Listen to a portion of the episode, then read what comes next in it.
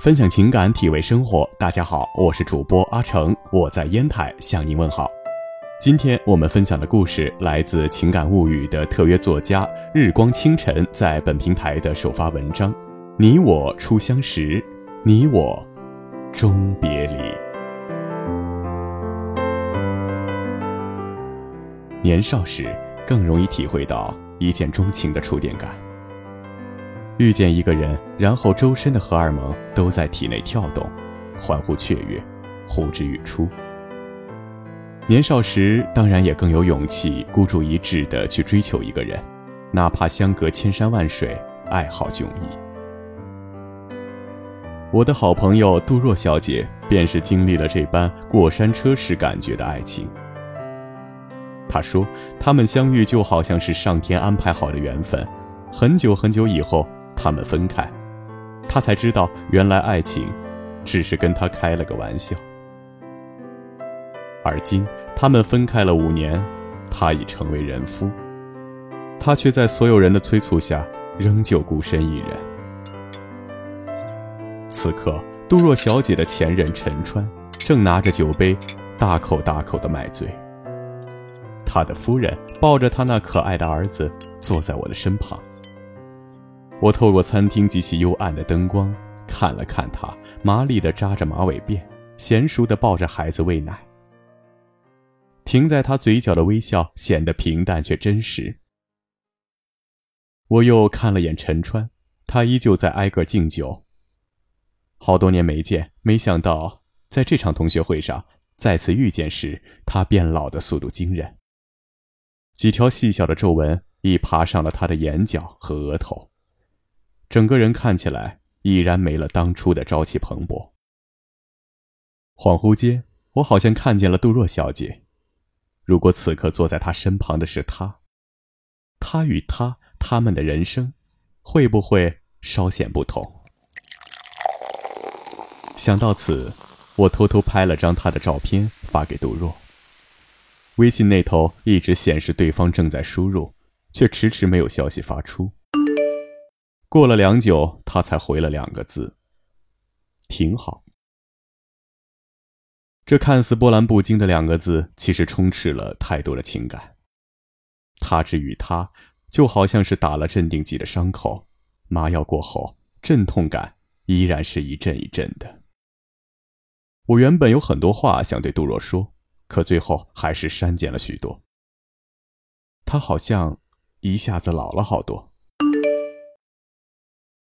杜若发来一个笑脸。没有人能永远活在旧时光里，他现在有家庭的责任，自然轻松不了。没过多久，又补充道：“那个，他老婆好看吗？”我佯装给他们全家拍合照，混得了一张他老婆的照片，发给了杜若。我知晓他心里的惦念。他比任何人都关心他过得好不好，身边人是不是嘘寒问暖，细致体贴，真好，看着是个细致的姑娘。她肠胃不好，让她少喝点酒。我这边有工作，先不聊了。杜若仿佛是在躲闪。这些年，杜若把自己埋在工作里疗伤。所有人都以为他是工作狂，但我知道，他只是想找一件让他可以少想他一点的事。我正默默地将手机锁屏，陈川的老婆拉着我道：“姐，你跟我讲讲陈川大学时候的事儿呗。”我一时语塞，竟不知从何说起。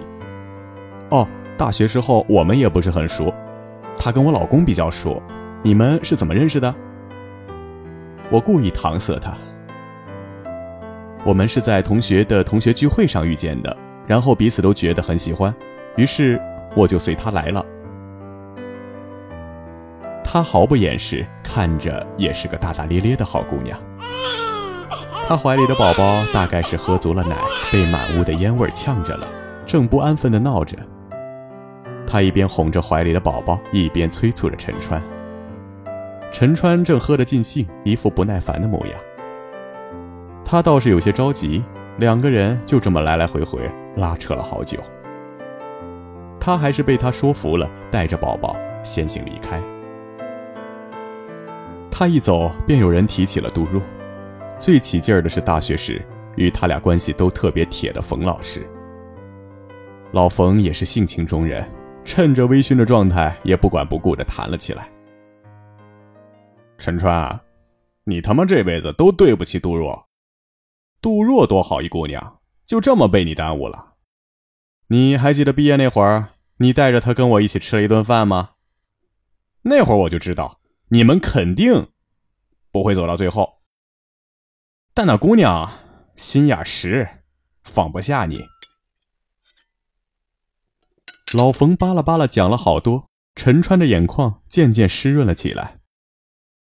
他坐在那儿，用双手捂着双眼，顺势又喝光了手边满杯的白酒。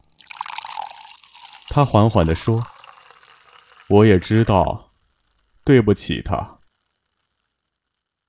但，但又能怎么办呢？他说的很无奈，我便紧逼道：“那你现在幸福吗？”话一出口，便好多人来解围。老冯说：“哎，别问了，问多了就容易出事儿了。哎，我们讲点高兴的，说说这些年你们最大的收获是什么？在一起许个新年愿望。”冯哥呀，看看能不能帮你们实现。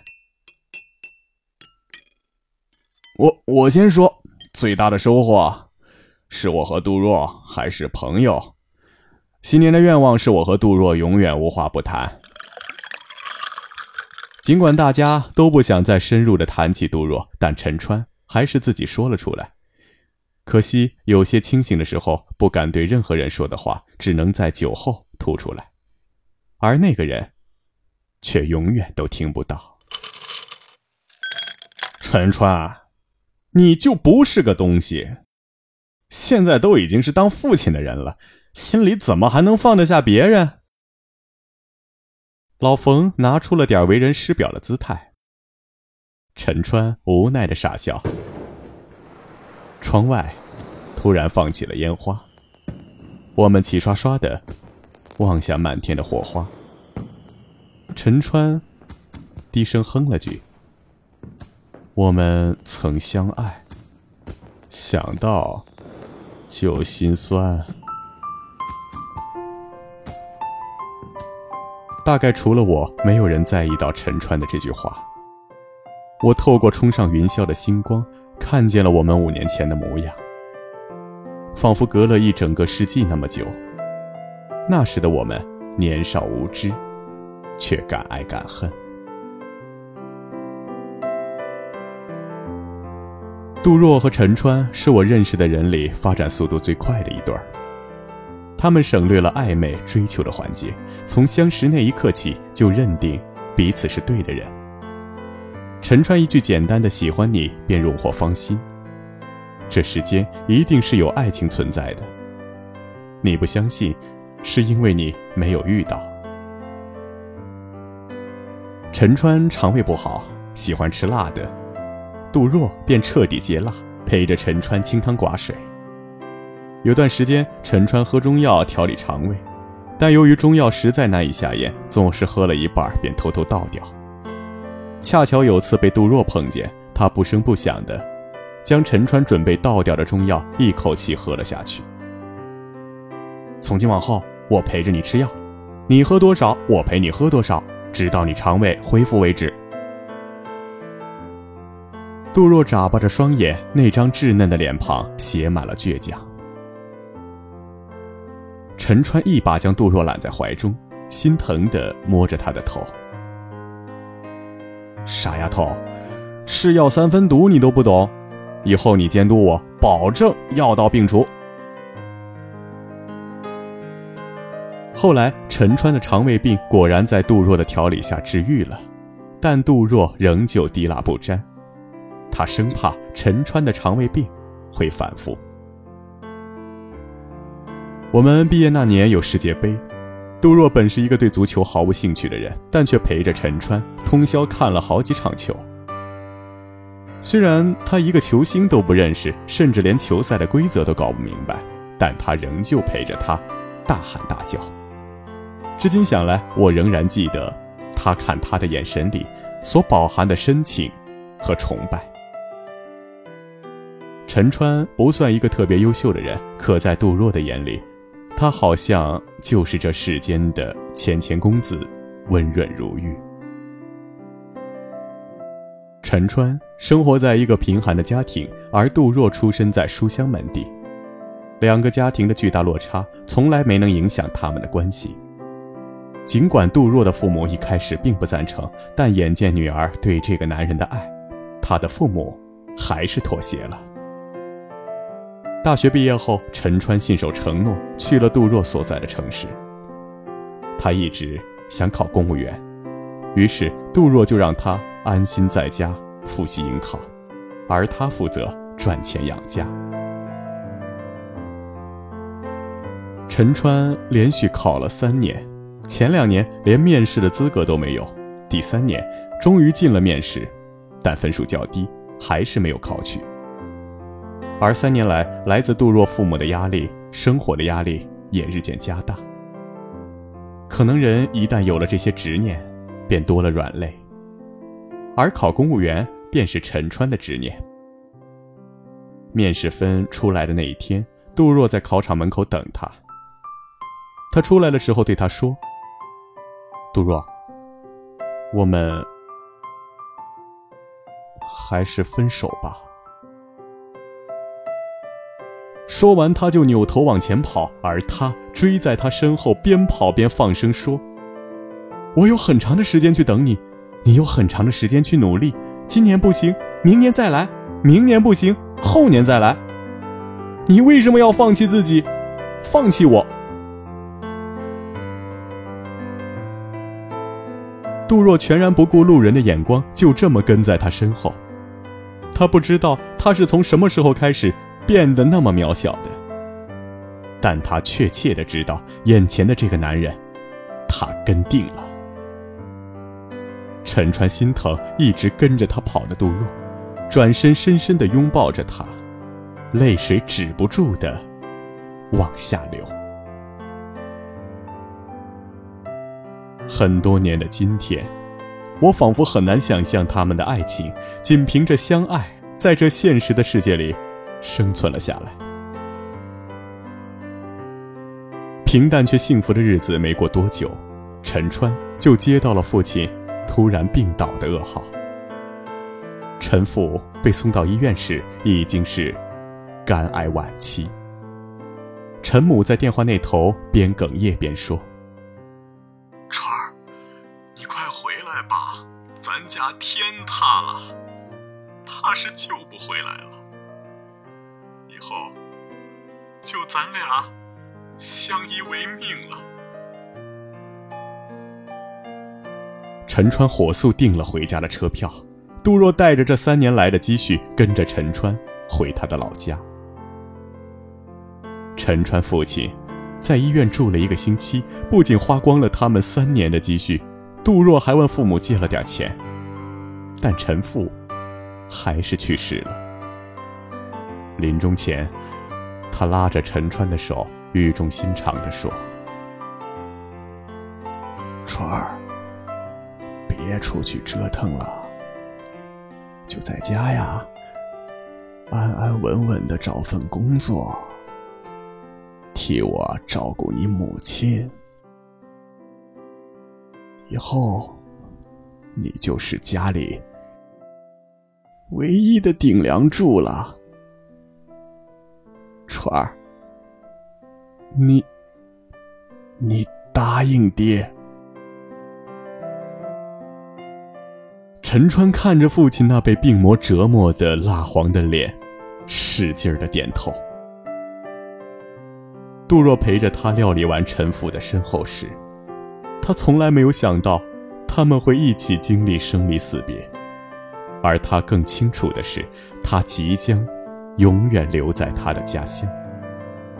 他们走到了尽头，陈川。送杜若去车站，他们甚至没有好好道别。陈川知道杜若不可能为了他留下来，他只能送上干枯、无力，却发自肺腑的祝福。杜若，你以后要好好的。杜若沉默，径直走进了检票口，直到他上了车，泪水已经止不住了。他给陈川打电话：“陈川，再见。”还没等他回答，他便挂了电话。他无法让他在他与陈某之间做选择，亦无法逼他，因为爱情违背父亲临终遗言，所以他选择离开。而此生，他注定只能辜负他一个人。在陈川父亲去世的那一年，他如愿考上了公务员。他给他打电话说。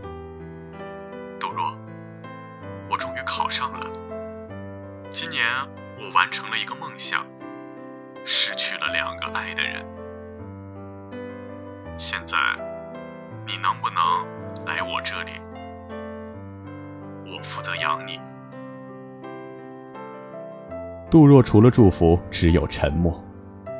他从来都没打算告诉陈川，他不是不愿意陪着他留在他那并不发达的家乡，只是他的母亲被胃癌折磨多年，他。亦无法不尽一个女儿的孝道。这些年，他所承受的委屈与压力，他都不想一一道出，因为他从来不想用爱情或者道德绑架她。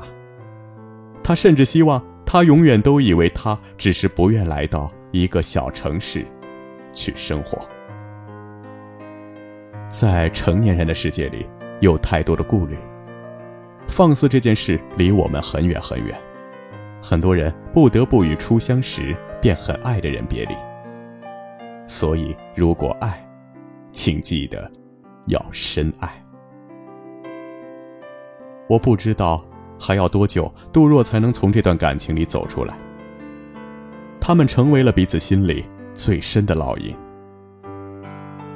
陈川曾问过杜若，他们为什么会分开？杜若说。人们常说“情深不寿”，大抵这就是命运残酷的地方。